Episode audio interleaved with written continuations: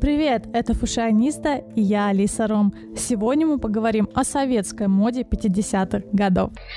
В 50-е годы, время застоя, западные журналы были запрещены, а отечественные производители продолжали выпускать однообразную некачественную одежду. Однако во время оттепели европейские фасоны постепенно начали проникать и в Советский Союз. А в 59 году в Москве состоялся первый западный показ мод. Из Парижа приехали манекенщицы дома Диор.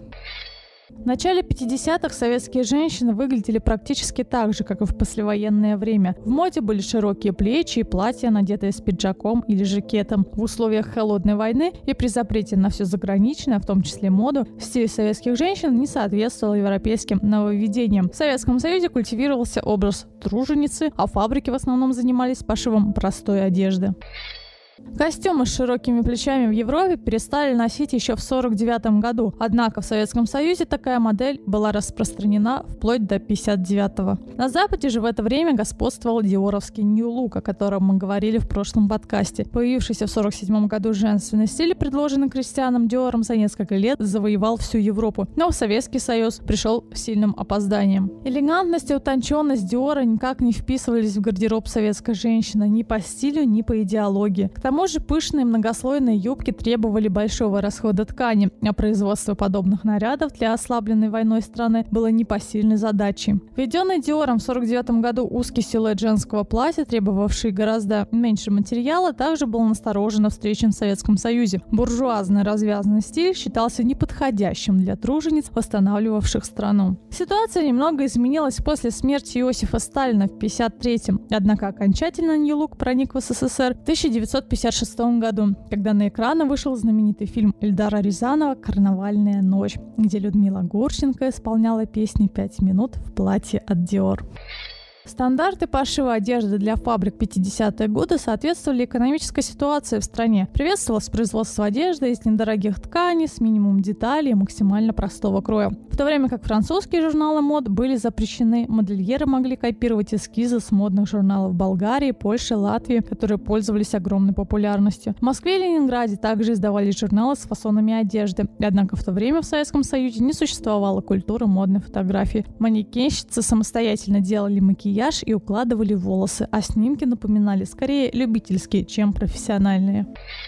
Мужчины в первой половине десятилетия одевались так же, как и в конце 40-х. Однако в 50-х в Москве и Ленинграде появилось много мужских портных, принимавших заказы. У таких мастеров в клиентах состояла вся партийная элита, а самым престижным портным считался Алекс Зингер, который до того, как эмигрировать в США, шил костюмы для советских государственных деятелей и звезд эстрады. Несмотря на то, что мужская мода менялась куда медленнее, чем женская, западные фасоны проникали и сюда. В конце десятилетия это чувствовалось в крое пиджаков. Также мужчины стали носить рубашки без галстуков с мягкими воротниками. Из-за отсутствия в магазинах качественных товаров некоторые представители элиты предпочитали не только одежду, но и обувь на заказ. После войны в СССР из Сирии и Ливана вернулись многие обувщики.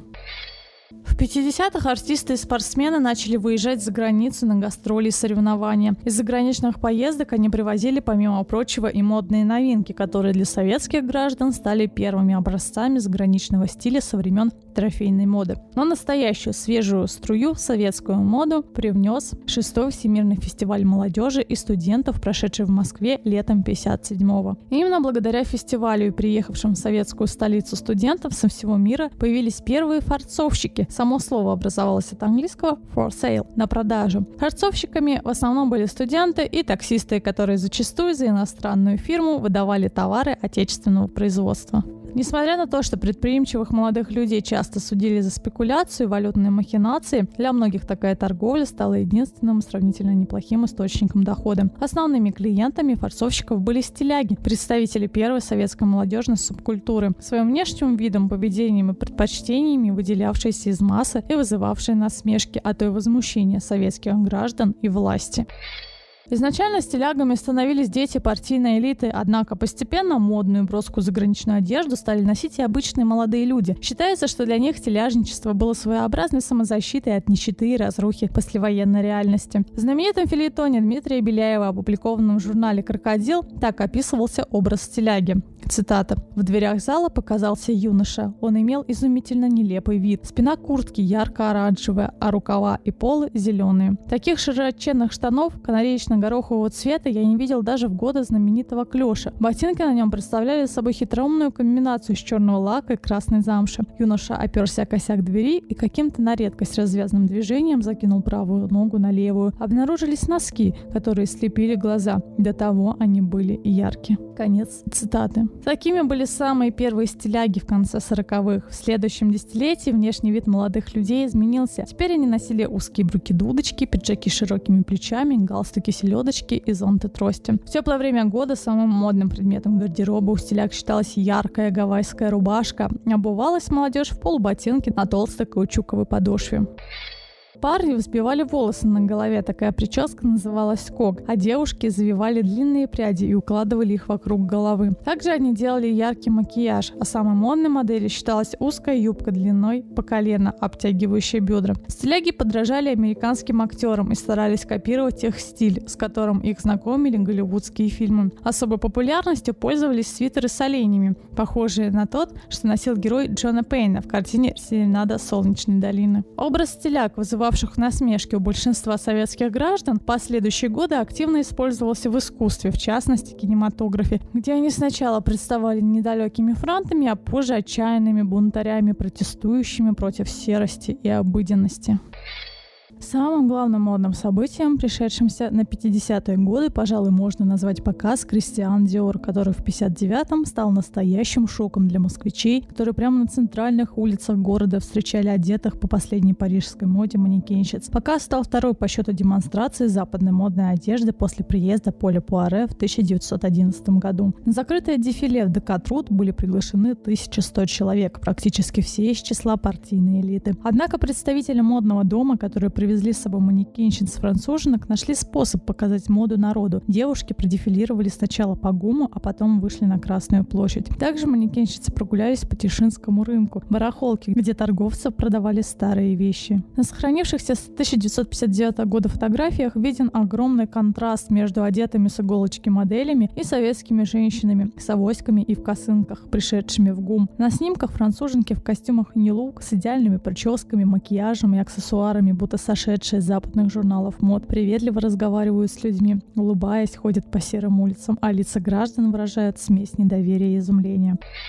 Пресс манекенщиц Dior стал для советских женщин первой возможностью наглядно увидеть образцы западной моды, однако рассчитывать на подобные наряды мало кто из них мог. Постепенное проникновение западного стиля в Советский Союз, хоть и со значительным опозданием, все же повлияло на развитие отечественной моды. Именно в 50-х в СССР стало приличным носить декольте и элегантную обувь на каблуке. После показа Dior в Москве советские модельеры стали адаптировать стиль New Look к отечественной действительности. В моду вошли удлиненные платья, платья с осиной талией и пышной юбкой, а также узкие платья, прикрывающие колени с басками и поясами. Женственные элегантные модели пользовались огромным спросом, несмотря даже на то, что требовали полного обновления гардероба. Платье в стиле New Look нужно было покупать нижние юбки, специальное белье, чулки и туфли. Женщины шли на такие траты еще и потому, что внешний вид мог сыграть решающую роль в судьбе советской девушки, ведь после войны в стране был еще и острый дефицит мужчин. Несмотря на появление новых силуэтов, качество одежды, производившейся для массового потребителя, оставляло желать лучшего, поэтому женщины, имевшие возможность платить больше, обращались к частным портным. Самопошив в конце десятилетия стал настолько массовым, что власти, обеспокоенные снижением торгового оборота, выступили против мастеров, принимавших заказы на дому. Цитирую. «Отставание в деле организации бытового обслуживания населения вынуждает трудящихся прибегать к услугам частных лиц, переплачивать им, чем наносит наносится большой ущерб интересам населения и государства, говорилось в постановлении ЦК КПСС и Совета министров от 6 марта 1959 года. Выход, впрочем, вскоре был найден. В школах были введены уроки шитья, а в киосках и магазинах стали продавать готовые выкройки. Советским женщинам рекомендовалось шить самостоятельно, а не платить портнихам. В 50-е начали проходить и показы советских домов моды, которые в то время стали шить специальную рабочую одежду для штукатуров, птичниц, доярок. Демонстрация таких костюмов в 55 году прошла даже в Будапеште, где вызвала восторг местной публики. Однако заграничные журналисты не догадывались, что красивая рабочая одежда, показанная на подиуме, была шита специально для зарубежного дефиле на экспорт. Советские же труженицы одевались куда более серо и неприметно. В конце десятилетия обычные граждане постепенно начали понимать, что хорошо одетый человек не обязательно тунеядец и может быть также предан идеалам коммунистической партии, как и остальные. К стилягам и девушкам в мини-юбках, которым раньше делали замечания на улицах и осуждали в прессе, стали относиться более дружелюбно. До чего же мы иногда бываем несправедливы? Подходим к человеку с мещанской меркой по одежке. Не понравилась юбка, не понравилась прическа, и ну пошли судить редить стиляга, а вот в душу заглянуть забудем писала одна из читательниц в редакцию журнала «Работница». Однако полностью отказаться от многолетних стереотипов и принять моду как неотъемлемую часть жизни советскому обществу предстояло лишь в следующем десятилетии. Это была Фашиониста, с вами была Алиса Ром. Всегда оставайтесь на стиле.